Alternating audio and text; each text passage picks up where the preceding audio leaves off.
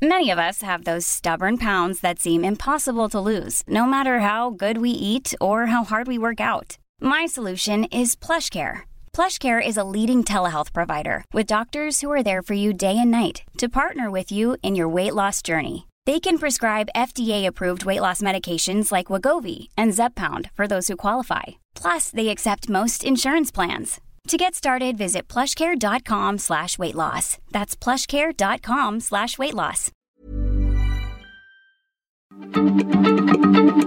Heraldo Radio, la H se se comparte, se ve y ahora también se escucha.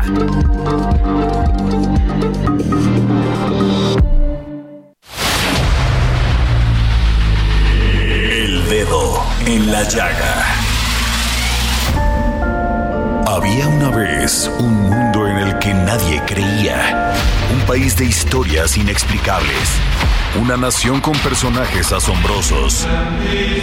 Santo Tomás tenía razón. Hay que ver para creer. El México increíble. Las verdades que duelen. La voz de los que callan. El dedo en la llaga. Infórmate, diviértete, enójate y vuelve a empezar. El Heraldo Radio presenta El Dedo en la Llaga con Adriana Delgado. Quisimos aprender la despedida y rompimos la alianza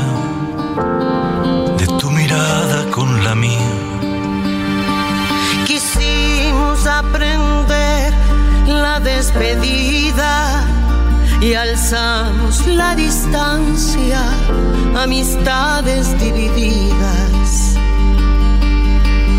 Para aprender a irnos, caminamos, Fuimos dejando atrás los verdes prados. para aprender a irnos,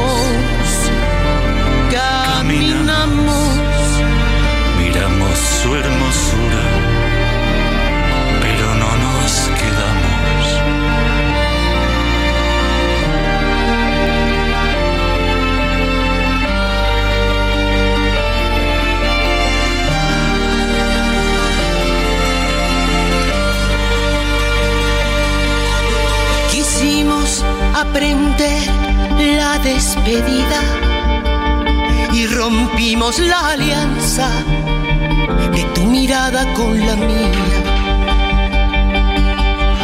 Quisimos aprender. Muy buenas tardes. Espero que estén en este momento sintonizándonos aquí al Heraldo Radio en este su programa favorito, El Dedo en la Llaga. Están ustedes escuchando a Paco Damas y a Eugenia León. Paco Damas es un poeta y compositor eh, español, granadino, como llaman ellos los españoles, y se ha dedicado a cantarle a las mujeres. Él les llama la sin sombrero. Sin duda alguna, cuando escuchas a un hombre defendiendo tanto las causas de las mujeres como la discriminación, como la falta de equidad, cuando levanta la voz para denunciar un feminicidio, una muerte, sin duda alguna, Paco Damas es de esos hombres que queremos que sean nuestros aliados, nuestros compañeros. Y pues nos dio esta sorpresa porque está haciendo este dueto con Eugenia León. Y es una canción maravillosa, me enternece, me emociona, me apasiona.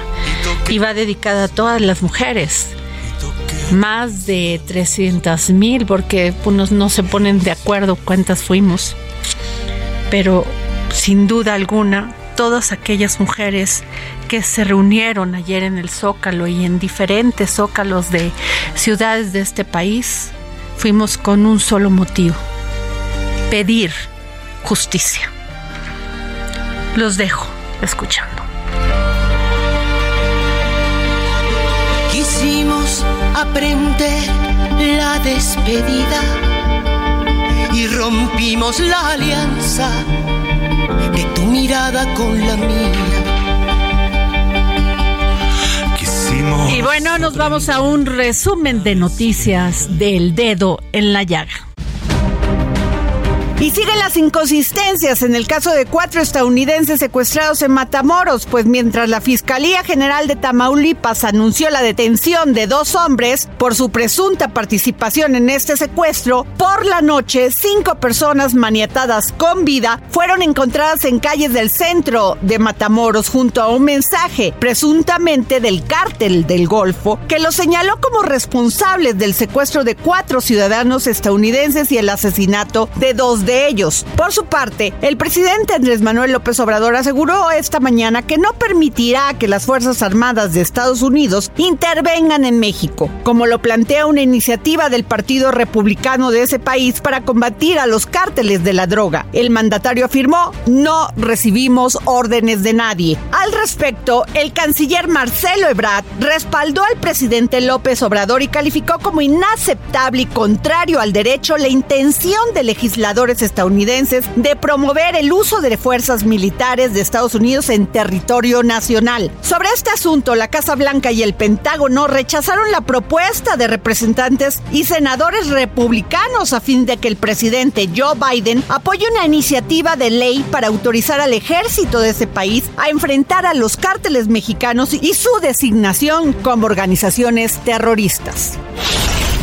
El presidente López Obrador presentó las instalaciones de lo que fue el Centro de Inteligencia de la Policía Federal, inaugurado en 2009 con un costo de más de 3 mil millones de pesos. Tiene tres niveles subterráneos inspirado en una serie de televisión, lo cual calificó como un símbolo de ineficiencia, suntuosidad y corrupción. Un fuerte incendio consumió siete bodegas de la zona industrial San Antonio en la alcaldía Azcapotzalco, lo que ocasionó el desalojo de 3.000 personas y el acordonamiento de dos calles en el área cercana al siniestro para evitar incidentes. Un grupo de profesores de la UNAM acudió a la Secretaría del Trabajo y Previsión Social para exigirle a la dependencia que anule y reponga la consulta de legitimación del contrato colectivo de trabajo que realizó a fines del mes pasado la Asociación Autónoma del Personal Académico de la máxima casa de estudios por considerar que se trató de un proceso fraudulento. El Infonavit aprobó mecanismos que tiene como fin acelerar el acceso a financiamiento a las mujeres, con lo cual se otorgará a todas las derechohabientes un bono de 20 puntos en su precalificación al solicitar un crédito para la compra de vivienda nueva o existente. 204 aspirantes a cuatro plazas de consejeros electorales aprobaron el examen que aplicó el Comité de Evaluación. Jaime Castañeda Salas, asesor del Poder Legislativo vinculado con Moreno, obtuvo la evaluación más alta con 79 aciertos de 80 preguntas. Berta María Alcalde Luján, comisionada de Operación Sanitaria de COFEPRIS, se ubicó al frente de las mujeres participantes con 74 aciertos. La diputada de Acción Nacional en el Congreso de la Ciudad de México, Ana Villagrán, presentará una iniciativa para tipificar en el Código Penal Capitalino penas por el robo de bicicletas a particulares, así como al sistema Ecobicis, en los cuales las sanciones serían de dos a seis años de prisión, dependiendo del caso. Pablo Gómez, titular de la Unidad de Inteligencia Financiera, reveló este jueves que durante el sexenio de Felipe Calderón, dos entidades del gobierno federal suscribieron 10 contratos con empresas involucradas en el entramado de corrupción de Genaro García Luna por más de 316 millones de dólares. En los últimos cuatro años, la Fiscalía General de Justicia abrió carpetas de investigación por delitos sexuales en agravio de más de 28 mil mujeres, de las cuales 9 mil eran menores de edad, de acuerdo con un reporte del Consejo de Evaluación de la Ciudad de México. Y para no creerse, un juez de distrito otorgó una suspensión definitiva a Ovidio Guzmán López el ratón contra la orden de aprehensión librada por un juez federal en México, medida cautelar que lo protege de delitos que no ameritan prisión preventiva oficiosa. Y la Auditoría Superior de la Federación detectó anomalías por más de 52 mil millones de pesos en el gasto federalizado, es decir, el gasto ejercido por estados, municipios e instancias locales. El ministro Luis María Aguilar Morales propone cambios al Código de Justicia Militar por invadir fuero civil. Argumentó que varias disposiciones de los códigos militares vigentes desde hace nueve años permiten a la Fiscalía General de Justicia Militar investigar a civiles. Y en el Día Internacional de la Mujer, las calles de la Ciudad de México se pintaron de morado este 8 de marzo. Mujeres, niñas y adultas mayores se apoderaron del Paseo de la Reforma, del Monumento a la Revolución y la Esplanada del Zócalo para exigir un alto a violencias machistas, celebrar que están vivas y hacer alarde de su rebeldía y resistencia. Fuentes oficiales hablan de 90 mil asistentes, aunque extraoficialmente se dice que fueron 500 mil mujeres las que marcharon. Y en economía, la Comisión Nacional del Sistema de Ahorro para el Retiro advirtió que la pensión que las mujeres recibirán será del 41.6% menor que la de un hombre debido a la brecha salarial y su baja densidad de cotización. Y el presidente Andrés Manuel López Obrador anuncia que como parte del proyecto para el istmo de Tehuantepec, se tiene considerado que las empresas que se instalen en los parques industriales proyectados a lo largo del trayecto del tren Salina Cruz Coaxacualcos recibirán beneficios fiscales. Se trata de una política especial para estas fábricas con el propósito de alentar la generación de empleos y el beneficio en las comunidades. Y una muy buena noticia, la inflación en México comienza a ceder y se sitúa en 7.62% en febrero. Entre los productos con el mayor incremento mensual está el huevo, el gas y el pollo. Y en Jalisco y Morelos, ayer mientras miles de mujeres salieron a la calle de todo el país a manifestarse por exigir una vida libre de violencia, tres mujeres fueron asesinadas y una quedó gravemente herida en tres ataques cometidos en Jalisco y Morelos. La ola de violencia no para. Un comando asesinó a balazos a tres hombres y dos mujeres en la comisaría Esperanza del municipio de Cajeme, en Sonora. En el municipio de Nuevo Ideal, también en Durango, se encontraron los cuerpos de tres hombres, de tres personas calcinadas, entre ellos un adolescente de 15 años. Y en el Estado de México, el Pleno del Congreso local aprobó ayer un paquete de reformas y adiciones a 11 leyes, con las que se pretende combatir y atender de mejor manera la violencia de género y fenómenos como el feminicidio, así como la desaparición de mujeres. Y en Quintana Roo, la Fiscalía del Estado aceptó reclasificar de suicidio a feminicidio el caso de la modelo argentina Agostina Jalaber. En una primera instancia, la muerte de la joven fue clasificada como homicidio, pese a que había evidencia de que sufrió tortura y abuso sexual. Y en cultura, el Vaticano y Grecia sellaron un acuerdo con el que los museos del Vaticano devolverán a Atenas tres fragmentos de mármol pertenecientes al Partenón, donde estaban custodiados desde el siglo XVIII gracias a la decisión del Papa Francisco.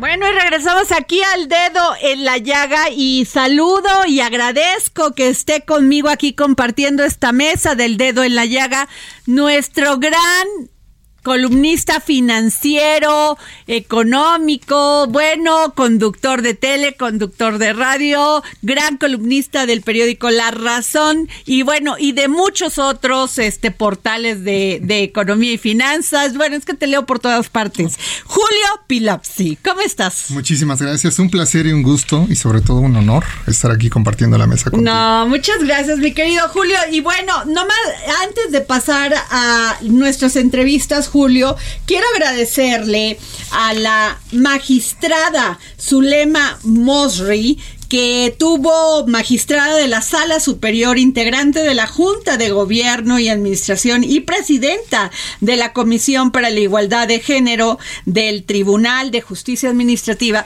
que me ha invitado hoy a moderar una mesa verdaderamente interesante y además con dos mujeres impresionantes como es la, la doctora Patricia Martín Hernández y la doctora Dona, Donají Luna Hernández, ginecóloga militar y también médica y la perdón, la doctora Patricia Martín Hernández, médica militar especialista en cardiología clínica intervencionista, porque hablamos del síndrome del corazón roto, que lo hablaremos más este ampliamente, a ver si nos da tiempo en la segunda parte y también reconocerle públicamente al magistrado Julio Sabines pues esta iniciativa para invitar al tribun a este tribunal, pues primero a mí y a las doctoras, a mí a moderar, lo cual se lo valoro mucho, aprendí mucho y yo creo que tendríamos que hacer un gran programa para difundir todo lo que no sabemos muchas mujeres que nos aquejan. Es un tema interesante, permíteme felicitarte y es algo extraordinario y sin duda será un éxito y pone eh, digamos que inicia el camino para que se profundice más en ciertos temas que han sido abandonados o que simplemente en los años recientes no le importa absolutamente a nadie. No, pero, pero fíjate, es una cosa impresionante porque cuando tú hablas del síndrome del corazón roto, dices, híjole, me rompiste el corazón, ya sea por la muerte de alguien querido, ya sea porque tuviste una, una, este, rompiste una relación eh, amorosa, se te murió un hijo, tu madre, cualquier cosa o alguien te alguien te está estresando demasiado y dices, "Me estás rompiendo el corazón." Y sí es verdad. A las mujeres sí nos rompen el corazón. Es una afección, una afección que, que, que daña tu corazón. No, no es como un infarto te puedes recuperar, pero si el corazón deja de latir y se hace de una manera como cóncavo. Entonces, mm, vamos a hablar más ampliamente, vamos a hacer un programa especial de esto del síndrome del corazón roto, porque ya tengo en la línea al doctor Salvador Guerrero Chiprés, presidente del Consejo Ciudadano para la Seguridad y Justicia de la Ciudad de México. Y es que fíjense que las extorsiones contra mujeres relacionadas con las apps Montedeudas disminuyeron 80% entre agosto del año pasado, cuando se registraron, se registraron los primeros operativos contra estos delincuentes. Y en, y en febrero de 2023 informó el Consejo Ciudadano para Seguridad, para la Seguridad y Justicia de la Ciudad de México. Pues qué buena noticia, ¿no? Por supuesto, porque este es un tema que se empezó a desarrollar a partir sí del uso de la tecnología, pero sí eh, a partir de que se permiten y hay lagunas legales que no se han entendido. Así y es. Ese es donde hay que trabajar. Pues ya tenemos, Julio, al doctor Salvador Guerrero Chiprés. ¿Cómo está, doctor? Encantado de saludarte, eh, Adriana, y por supuesto, muchas gracias por saludarte también. No, al contrario, aquí está Julio Piloxi, gran columnista de negocios y finanzas buenas tardes, y economía. Y este, y pues la verdad nos da buenas noticias porque yo pensé que al contrario habían crecido este, estos delitos. Bueno, en principio hay que decir que en el caso específico de los montadeudas ni siquiera estaba en el radar hasta hace, digamos, unos 20 meses. Gracias a los reportes que se reciben en el Consejo Ciudadano de todo el país, a los que recibió la jefa de gobierno en las reuniones de los martes que atiende a la población abierta, a los que recibió Omar García Harfush en la Secretaría de Seguridad Ciudadana y a los que recibió Ernestina Godoy en la Fiscalía General de Justicia.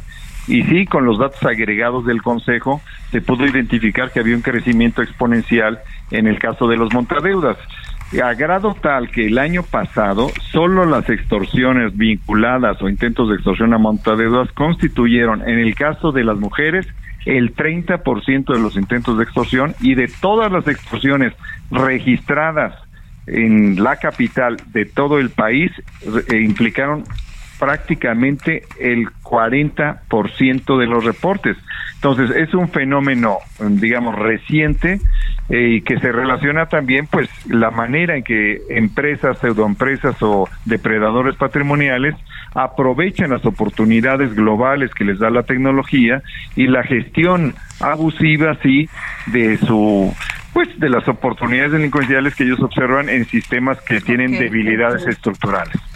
Eh, Julio, ¿alguna pregunta al doctor? Si bien se tiene que trabajar en, en la parte legal, en los códigos penales, ¿cuál sería la primera instancia que tendría que hacer la autoridad? Porque, como usted bien dice, esto es reciente, en años recientes se ha ido profundizando el tema, pero bueno, o sea, más allá de informar a la población, ¿cuál sería el primer paso? Porque no se puede permitir que ciertos eh, personajes que abusan de este mecanismo avancen tanto y después se sepa de ellos meses después y que ahora ya cuando se tenga el problema encima se esté trabajando para solucionar cuando tuvieron avisos.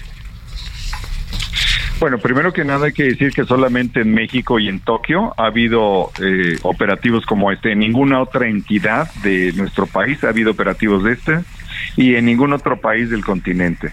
Entonces sí hay que reconocer que las autoridades han sido sensibles para intervenir y más en concreto, si hay, sí hay con independencia de la opinión que se tiene de que más eh, reformas judiciales y legislativas, nosotros creemos que con lo que ocurre que es posible identificar fraude, extorsión, cobranza ilegítima y daños al bien jurídico de la privacidad, fue posible detonar ese operativo y gracias a él disminuyó y generó esta nota que tú mencionabas Adriana, en 80% el número de reportes. Entonces sí es importante reconocer eso y al mismo tiempo diferenciar, porque hay muchas otras entidades y países donde no se ha hecho prácticamente nada. Así es. Pues yo le agradezco, doctor Salvador Guerrero Chiprés, presidente del Consejo Ciudadano para la Seguridad y Justicia de la Ciudad de México, que nos haya tomado la llamada y si me permite lo vamos a seguir molestando pues constantemente porque ese es un tema que nos debe interesar a todos. Por favor, sería un honor. Muchísimas gracias a ambos. Gracias, Adriana. Gracias. Y bueno, también, buenas tardes. También tengo en la línea a Bárbara Ilán, es procuradora de atención a víctimas del, de delito de la Ciudad de México. Bueno, ex procuradora. Bárbara, ¿cómo estás? Eh, muy bien, con el gusto de saludarte, Adriana. ¿Qué tal? Oye, Bárbara, a ver, ayer nos juntamos las mujeres, nos reunimos, marchamos como cada año para exigir justicia. Leyes van, leyes vienen, este, que si la violencia vicaria, que si el aborto, que, pero hay un tema de fondo que es que cada estado tiene su propio código penal y mientras sea así, pues no hay manera de que se castigue de igual forma en un estado que en otro o en, en el país el feminicidio. Así es, y además te voy a decir algo más grave, Adriana, que a pesar de que tenemos un Código Nacional de Procedimientos único para todo el país, en cada estado lo interpretan de manera diferente. Entonces, eh, realmente lo que se tendría que hacer es un área de seguimiento, una, una, este, un consejo de seguimiento para ver el tema de las mujeres y la justicia.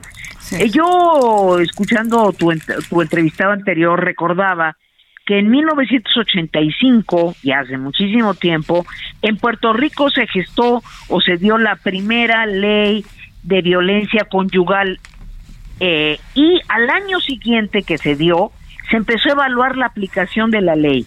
Creo que eso nos falta, Adriana. No evaluamos la aplicación de la ley. Creemos que la ley por sí misma es la pomada, es la medicina y no estamos viendo si te cayó bien y si se está llevando bien y si te están dando la dosis adecuada a la hora adecuada. Entonces creo que eso nos, nos está faltando el seguimiento en la aplicación de la ley. Así es, este, Bárbara, porque definitivamente sigue el mismo tema, la falta de capacitación de los ministerios públicos, la falta de policía que investigue, en fin, impunidad, Bárbara. Así es, y la impunidad trae un mensaje terrible de que me puedo salir con la mía, de que de pronto en un momento dado, pues a lo mejor no me toca, ¿no? Y entonces, digamos, en la ley de probabilidades, los delincuentes hacen su cuenta y dicen, pues caramba, tengo muchas probabilidades. Y realmente las tienen, porque si haces la cuenta dices, caramba, de aquí a que me agarren va a tardar. Sí, por ejemplo, en el tema de la violencia vicaria, pues son seis años en la cárcel, sí, o sea, pueden salir en tres o en dos, según como lleven su proceso. E hicieron daños irreparables. Así es, y finalmente eh, lo peor es que muchas veces ni van a llegar a pisar la cárcel. O sea, ya olvídate de que si seis años, un, un año, que dices, bueno, pues estuvo un año en la cárcel. No, ni siquiera fue citado a veces por las fiscalías. Porque interpretan, el nuevo sistema tiene la interpretación de que todo hay que arreglar, y de que finalmente lo importante es eh, las conciliaciones y que la gente no vaya y que aprenda la lección. Okay. Pero pues no cita ni a la gente. Así es. No, es terrible, Bárbara. Bárbara, tenemos la, la, la guillotina de inmediato, así, ya viene, en 20 segundos. ¿Nos puedes esperar en la línea? Porque te quiero hacer otra pregunta, si es posible. Claro que sí, Gracias. con todo gusto. Vamos a un corte y regresamos. Verdes prados para, Para aprender a irnos. Caminamos. miramos. Sigue a Adriana Delgado en su cuenta de Twitter. Arroba Adri Delgado Ruiz. Además, te invitamos a enviar tus opiniones y comentarios en texto o por mensaje de audio a través de WhatsApp al 55 2544 3334. Y si quieres escuchar El Dedo en la Llaga de El Heraldo Radio, en cualquier momento y donde quiera que te encuentres, descarga el podcast disponible en Spotify y iTunes.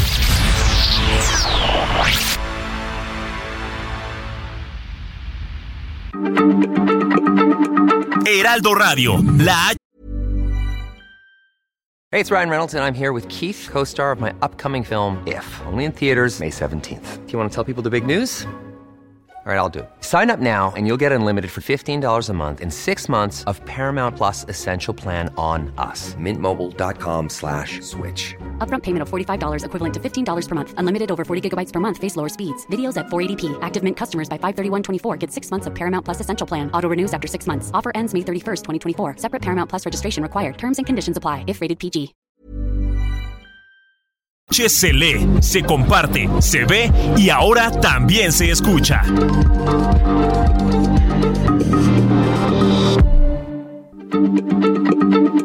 Heraldo Radio, la H se lee, se comparte, se ve y ahora también se escucha.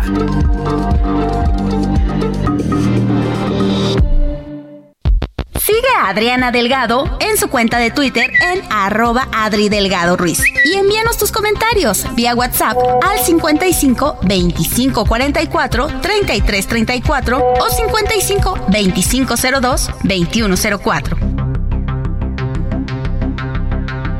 Adriana Delgado entrevista en exclusiva a la fundadora y presidenta de DS Holdings, Dalia Empower, y fundadora de la Universidad Centro, Gina Diez Barroso. ¿Cómo creas DIARC?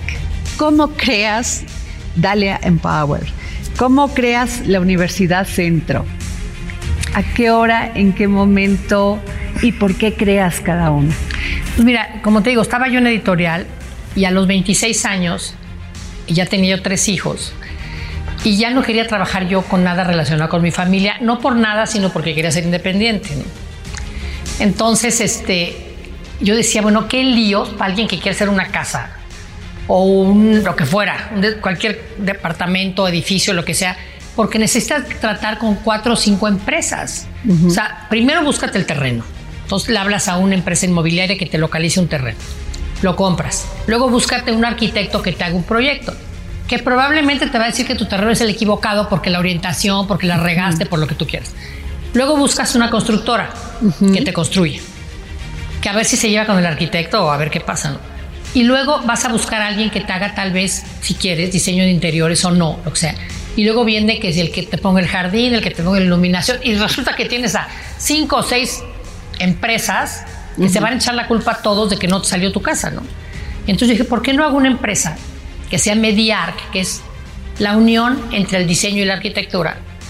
Y contrato personas que te, que te alguien que te consiga los terrenos, arquitectos, diseñadores de interiores, especialistas en iluminación y jardinería, y además firmo con empresas americanas y italianas y de todos lados que represento su línea de muebles y productos, ¿no? Y así lo hice. Entonces me salí a los 26 años y fundé Diarca a los 26, chiquitita, tenía, éramos cuatro, y llegamos a hacer 400, he hecho como 600 proyectos inmobiliarios. Y chistoso, pero cuando me preguntaban que por qué, que si no tuve un gran reto teniendo constructora a los siendo mujer, como dijiste en un momento, yo nunca me cuestioné si era mujer o hombre, ¿me entiendes? O sea, yo tenía que hacerlo y hacerlo bien. A mí el género, a veces lo he usado hasta para mi beneficio, ¿me entiendes? Jueves, 10.30 de la noche, El Dedo en la Llaga, Heraldo Televisión. Y bueno, regresamos con este aquí el dedo en la llaga. Son las 3:33 de la tarde y tengo en la línea Bárbara Ilán, es procuradora y Jan, yo siempre le digo Ilán, pero si Jan es, es subprocuradora de atención a víctimas del delito de la Ciudad de México. Bárbara, tú tuviste este cargo muy importante, eh, fuiste subprocuradora de atención a víctimas del delito. Desde que fuiste a este momento, al día de hoy, 9 de marzo, ¿ha mejorado algo? No, los sistemas de víctimas al contrario, se colapsaron porque se dio la Ley General de Atención a Víctimas, donde obligaban o querían que los estados también tuvieran cada quien su servicio, pero de manera autónoma de las fiscalías.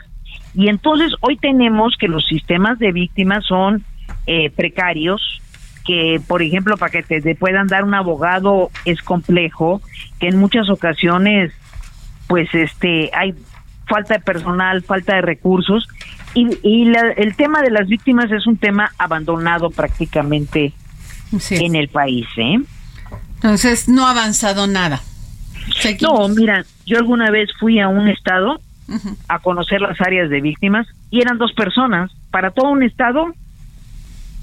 O sea, hay intención, más no hay apoyo. Eso es. No, no porque, por ejemplo, tú, tú como eh, indiciado, como persona a la que te están señalando un delito, tienen obligación de darte un defensor. Pero a la víctima no tienen, esa hay obligación de que tenga un asesor jurídico, pero en muchísimas ocasiones no te lo dan, no lo tienes. Pues con las con, esta situación y estas condiciones, Bárbara, seguiremos igual, seguiremos yendo a denunciar que somos acosadas, que este pueden matarnos, que hay un agresor con esas intenciones y no pasa nada. Sí, lo, lo que tienes que hacer lamentablemente es conseguir abogados particulares que te estén llevando el asunto con lo que implica el costo, con lo que implica que no necesariamente es el mejor, ¿no? En fin. Ahora hay un tema, fíjate que, que me decía alguien con una frase demoledora, eh, la no acción de la justicia es una terrible injusticia. O sea, vivimos en un estado sin, sin estado de derecho. Así es, es impunidad, mira, por eso te decía hace un minuto, la, la, los delincuentes hacen su cuenta y dicen, no, no me van a agarrar, porque no han agarrado a fulano, sutano, amigano, que han hecho hasta cosas peores que yo. Así es, entonces pues Bárbara, mm, que me lo digas tú me preocupa mucho porque tú eres una mujer estudiosa y es terrible la situación porque hablaba con Julio Piloxi, que está aquí en esta mesa, me decía, este, no solamente Adriana, no, no, ayer fueron a, a, marchar las mujeres que pueden hacerlo, que van pidiendo justicia por sus víctimas, pero ¿qué pasa con las mujeres que tienen cáncer, que no recibieron un tratamiento adecuado, las madres que se tuvieron que quedar en la casa porque tienen un niño con cáncer? O sea, muchas mujeres, hubiéramos, hubiésemos sido dos o tres millones de mujeres o más. Claro, tú, tú estás dando en un punto ahora sí que en la llaga, que es la famosa economía del cuidado. La, la economía del cuidado nos ha limitado a las mujeres porque nosotros hacemos de enfermeras, de cuidadoras, de muchas cosas sin un salario. Y además ni siquiera con un horario de trabajo, sino lo que se requiere y lo que se necesita y todo el tiempo. Ese es el tema eh, en otros países, en Europa, se está viendo que la economía del cuidado es una limitante para las mujeres. Totalmente. Pues entonces, imagínate, para marchar ayer, la economía del cuidado no dejó marchar a muchas. No, hay muchas mujeres que, que también han el tema laboral, que las corren del trabajo. Hay una, tengo un caso que luego lo vamos a, a, este, hablar también más ampliamente, de una chica que se quemó los pies y la corrieron del trabajo. No solamente se quemó los pies, la mandaron a un hospital patito, luego le, dijeron, pues sabe qué, este, adiós, la corremos del trabajo y es, son cinco años después y no se ha hecho justicia, ni siquiera se ha empezado el juicio. Uy, caray. Dime, o sea, por eso cuando te pregunto si estamos igual tú que conociste, empezaste a, entender lo que es la atención a víctimas hasta este momento, pues me dices, no, no hay manera. No, la verdad es que no, no, no ha habido Incluso, por ejemplo, existía un fondo para la económico para las víctimas, ahora ya no, se está manejando más bien el la reparación del daño del probable, pero si el probable no tiene recursos, ¿cómo, cómo te repara? ¿Qué te digo? Mil y un problemas, ¿eh? Pues te agradezco mucho, mi querida Bárbara Illán, es, es subprocuradora de atención a víctimas del delito de la Ciudad de México. Gracias.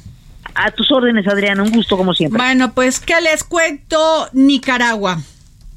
De veras, Julio está en una situación muy complicada, muy compleja, porque parte de un grupo de 94 nicaragüenses exiliados a los que les fue arrebatada su nacionalidad por parte del gobierno de Daniel Ortega, firmaron un pronunciamiento en el que denuncian la brutal agresión en su contra por parte de ese régimen dictatorial de los Ortega Murillo, al pedir a la comunidad internacional que condene sus acciones medievales y nazis. Y bueno, el día de hoy, para que no acabe el tema, pues el señor Daniel Ortega mandó a cerrar todas las cámaras empresariales. Pareciera una cosa de, de risa. Feministas este, desterradas que marchan en otros estados, en otros países, porque pues también les, les han matado a sus hijas, a sus madres, en fin, este, y este señor Ortega nadie dice nada porque todavía no lo ha condenado la comunidad internacional, o sea, no pasa nada. Tengo en la línea a Eliseo Núñez, analista político nicaragüense, Eliseo. Eh, gracias y también eh, en la lista de los 94 y como decís vos, a esta altura uno no sabe si llorar o reírse. Eh, el día de ayer, para también rematar, comenzó a, preguntarle a la Iglesia Católica que, qué personería jurídica tenía la Iglesia Católica, que cómo era que podía tener propiedades, porque realmente el gobierno no encontraba una personería jurídica para la Iglesia Católica, es decir, está ya eh, por entrar al tema de confiscar las, las iglesias. Entonces, eso es lo que lo que tendríamos ya en los próximos meses, es la amenaza con la que él eh, comenzó el día de ayer. Eh, y tenemos que lo que lo que está viviendo Nicaragua es bien calificado por ustedes como algo medieval. El tema del destierro está muy íntimamente ligado al tema de, del, del, señor de y cuchillo, aquel que podía decidir sobre la vida, que la tierra era de él, no era un país con instituciones democráticas. Y el tema nazi, que bien lo señala el informe de Naciones Unidas, tiene que ver con la persecución sistemática de los opositores y la violación sistemática de derechos humanos. Así es, este Julio. Ya había en el pasado condena de las decisiones dictatoriales de este presidente, pero sobre todo hoy lo justifica diciendo que es porque no lo han apoyado en todo lo que él ha decidido hacer. En ningún sector económico eh, le han apoyado de acuerdo a lo que él quiere plantear para el país. Y más ahora, la justificación es que porque no lo apoyaron a él y sí están apoyando a la oposición en pasadas marchas y porque hoy dice él que siguen convocando a presionar más al gobierno para que renuncie a, su poder este dictador, para que no abuse de las leyes, que bueno, yo creo que ya ni existe, porque los vacíos legales ya están en todos los sectores, y si había uno que todavía como que tenía la estructura social y política y financiera y económica, eran las cámaras empresariales, pues porque todas estas agrupaciones, que son aproximadamente como 20, y de todos los sectores de alimentos y servicios y, y de otros, son que ahora se ven presionados por la decisión del presidente que lo que va a pasar es que eh, se le va a venir abajo la economía, porque no entiende que esto es parte de una estructura económica que saca a flote el día a día de, la economía del país. Bueno. Bueno. Sí, Eliseo, te escuchamos. Sí, eh, básicamente eh, él pierde varias cosas. Esto yo he dicho que es un tiro en el pie. Eh, en primer lugar, el, la validación de las estadísticas. el Banco Central da una cantidad de estadísticas con las cuales los, organismos multilaterales analizan si Nicaragua es viable o no es viable para eh, seguir recibiendo empréstitos y eh, estas antes eran validadas con los sectores agremiados eh, de la empresa privada y que podían decir, sí, en realidad estamos exportando esa cantidad, en realidad el, comercio se está moviendo en tal o cual cantidad. Ahora no hay esa capacidad de validación y en algún momento el, el, Fondo Monetario y el Banco Mundial van a dejar de creer en lo que dice el Banco Central, porque realmente Nicaragua actualmente se, se, se está sosteniendo de las divisas que entran vía remesas. Y esto es bien cruel, o sea, el, el gobierno está mandando a la gente fuera, la está mandando y le está creando crisis a México y a Estados Unidos con los nicaragüenses. Organizan con su sistema partidario las excursiones para sacar a la gente del país, la ponen en la frontera guatemalteca mexicana y, incluso le dan soporte y todo para que la gente se vaya y este y después recibir las remesas. En, en el lapso de el 2018 para acá, de Nicaragua se han ido casi 600 mil nicaragüenses. Eso es poco para un país como México, pero cuando lo comparamos con los 6 millones y medio que somos en Nicaragua, es casi el 10% de la población que se ha ido. Qué terrible. Y además también, este, o sea, una cacería contra los sacerdotes, contra, contra la iglesia, no les permite hacer, pues estas, estas, este, ceremonias de Semana Santa que aquí en México, pues todos los días festejamos un santito. Allá se acabó, Eliseo. Exacto, igual nosotros somos una cultura muy similar a, la, a la, cultura de todo Mesoamérica y México incluido. Y, y este las procesiones de la Iglesia Católica son, son básicamente parte de nuestra cultura, las prohibió. Y como les dije al comienzo, hoy está investigando que qué personalidad jurídica tiene la iglesia y dice que las propiedades que tiene la iglesia, eh, ellos, el gobierno cree que no son legales, pues porque la iglesia no existe, según él, en, en el sistema jurídico nicaragüense. Entonces, el, el siguiente paso puede ser la confiscación de las iglesias. Híjole, qué terrible, qué, terrible situación, Eliseo, y este, y qué va a pasar, cuál es tu, cuál es tu, este, pronóstico, qué va, qué va a pasar con ustedes. Eh, mira, yo creo que esto eh, realmente no aguanta mucho tiempo más, pero, o sea, una cosa es el cuando uno dice mucho tiempo más, eh, en términos personales son largos, es decir, son tres, cuatro años. Para una persona básicamente se le puede ir la vida en, tres o cuatro años sin empleo en otro país, con serios problemas, pero eh, definitivamente para un país esos tiempos son relativamente cortos, son cortos realmente. Entonces Ortega es muy poco probable que se sostenga, pero va a dejar un país, olvídate de la parte económica que sí es suficientemente grave, un país con unas heridas en la fibra social espantosa en que, en, que, en que la gente no va a confiar uno en el otro y que puede generar problemas de seguridad severos, puede generar problemas que realmente vamos a pagar por muchos años más adelante. Híjole, pues te agradezco mucho, Eliseo Núñez, analista político nicaragüense. Este, gracias por, por este, por tomarnos la llamada. Gracias. Gracias, un abrazo a todos y, saludos a, todo, a toda la audiencia mexicana. Gracias. Un tribunal federal ordenó restituir a Edmundo Jacobo Molina como secretario ejecutivo del Instituto Nacional Electoral, INE. Julio Piloxi. Bueno, pues eso ya se veía, veía venir. O sea, era un hecho que eso no iba a proceder. Legalmente todo está, el proceso está mal hecho. Legalmente, yo creo que quisieron dar una una, una, noticia positiva sobre su plan electoral que ellos traen, pero nunca les iba a funcionar y dudo mucho que les pudiera funcionar su plan B porque quizá este, algún elemento pudiera ser aprobado, pero la mayoría de ellos se van a venir abajo en la Suprema Corte. ¿Y por qué? Pues porque no, no hubo los procedimientos legales para analizar la propuesta, no hubo los foros, no hubo nada de discusión sobre ellas, no se avanzó como tenía que hacer el proceso este, de análisis. Y por supuesto que la estrategia de la Suprema Corte es una mayoría simple para tirar esto, ¿no? Oye, pues vamos contigo a ver, este, a ver si podemos conectar también a Samuel Prieto. Este, la FED parece empeñada en desatar una recesión. ¿Qué piensas?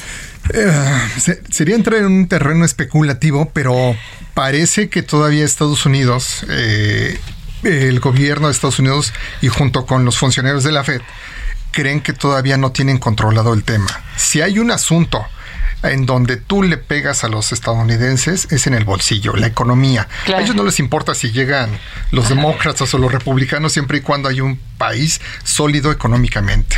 Y hoy no lo tienen. ¿Qué tal? Incertidumbre. No, bueno, pero ha, pero ha sido muy, muy, este, la FED desde el principio en este tema de querer parar la inflación empezó a subir su tasa. ¿No? Y este, ellos sí fueron muy como muy inmediatos, o sea, respondieron de inmediato, ¿no, Samuel Prieto? Así es, ¿cómo estás? Muy buenas tardes. Buenas tardes. Respondieron, pero sí rapidito, ¿no?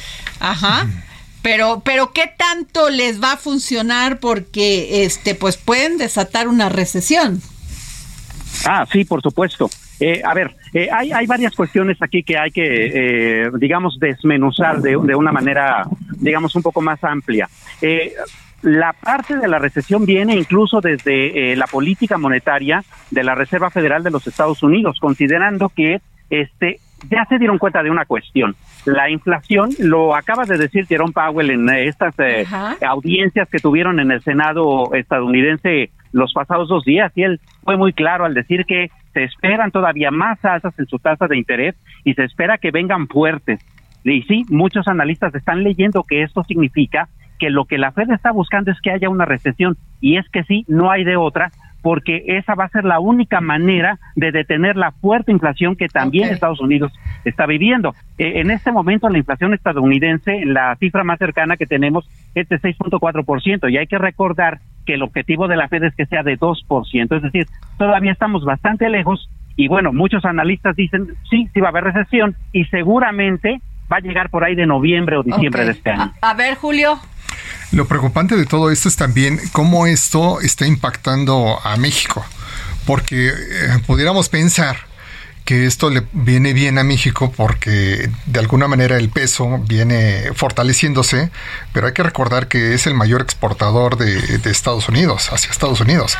Entonces, sí está eh, complicado el panorama, porque no solamente es ver lo que va a pasar en Estados Unidos, sino cómo va a impactar en la economía de México. Eso es donde también habría que analizar el tema. A ver, este Samuel.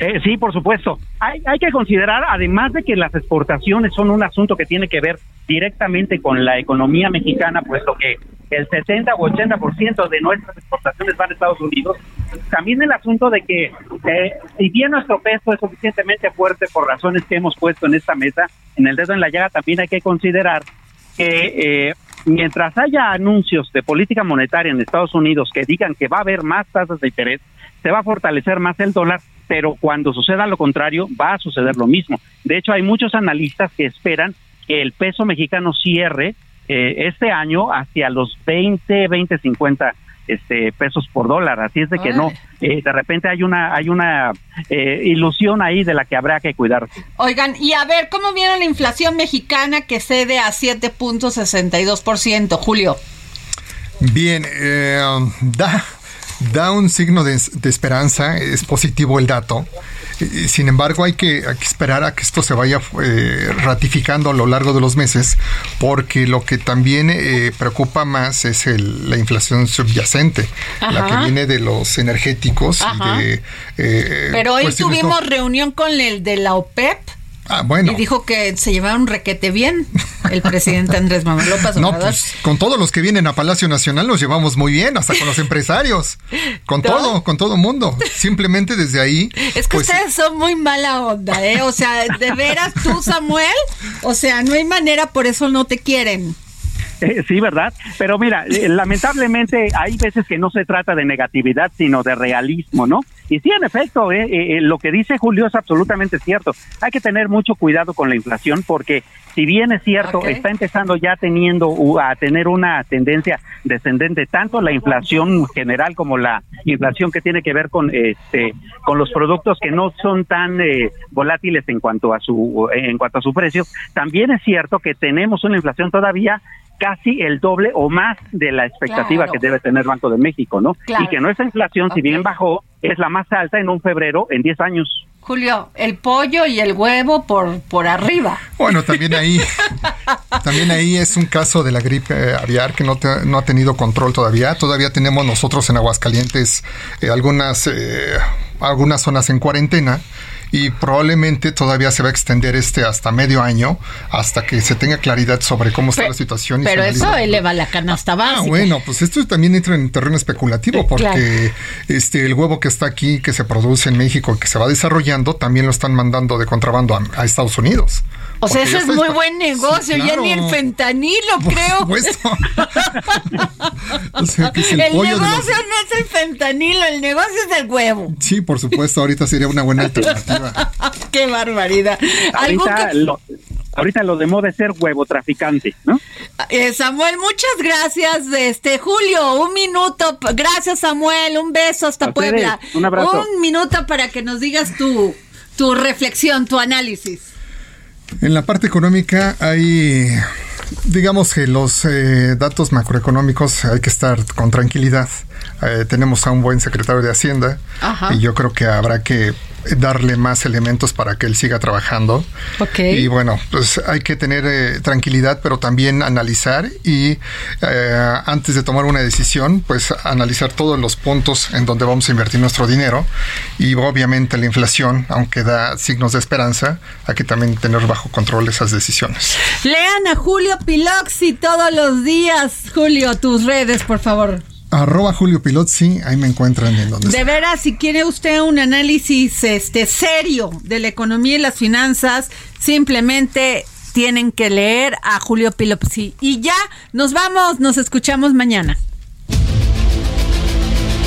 El Heraldo Radio presentó El Dedo en la Llaga con Adriana Delgado.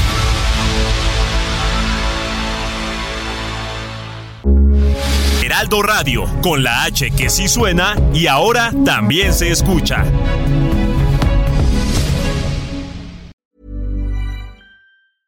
Hey, it's Paige DeSorbo from Giggly Squad. High quality fashion without the price tag. Say hello to Quince.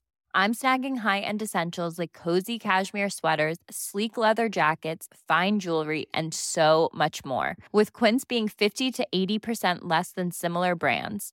And they partner with factories that prioritize safe, ethical, and responsible manufacturing. I love that. Luxury quality within reach. Go to quince.com slash style to get free shipping and 365 day returns on your next order. Quince.com slash style.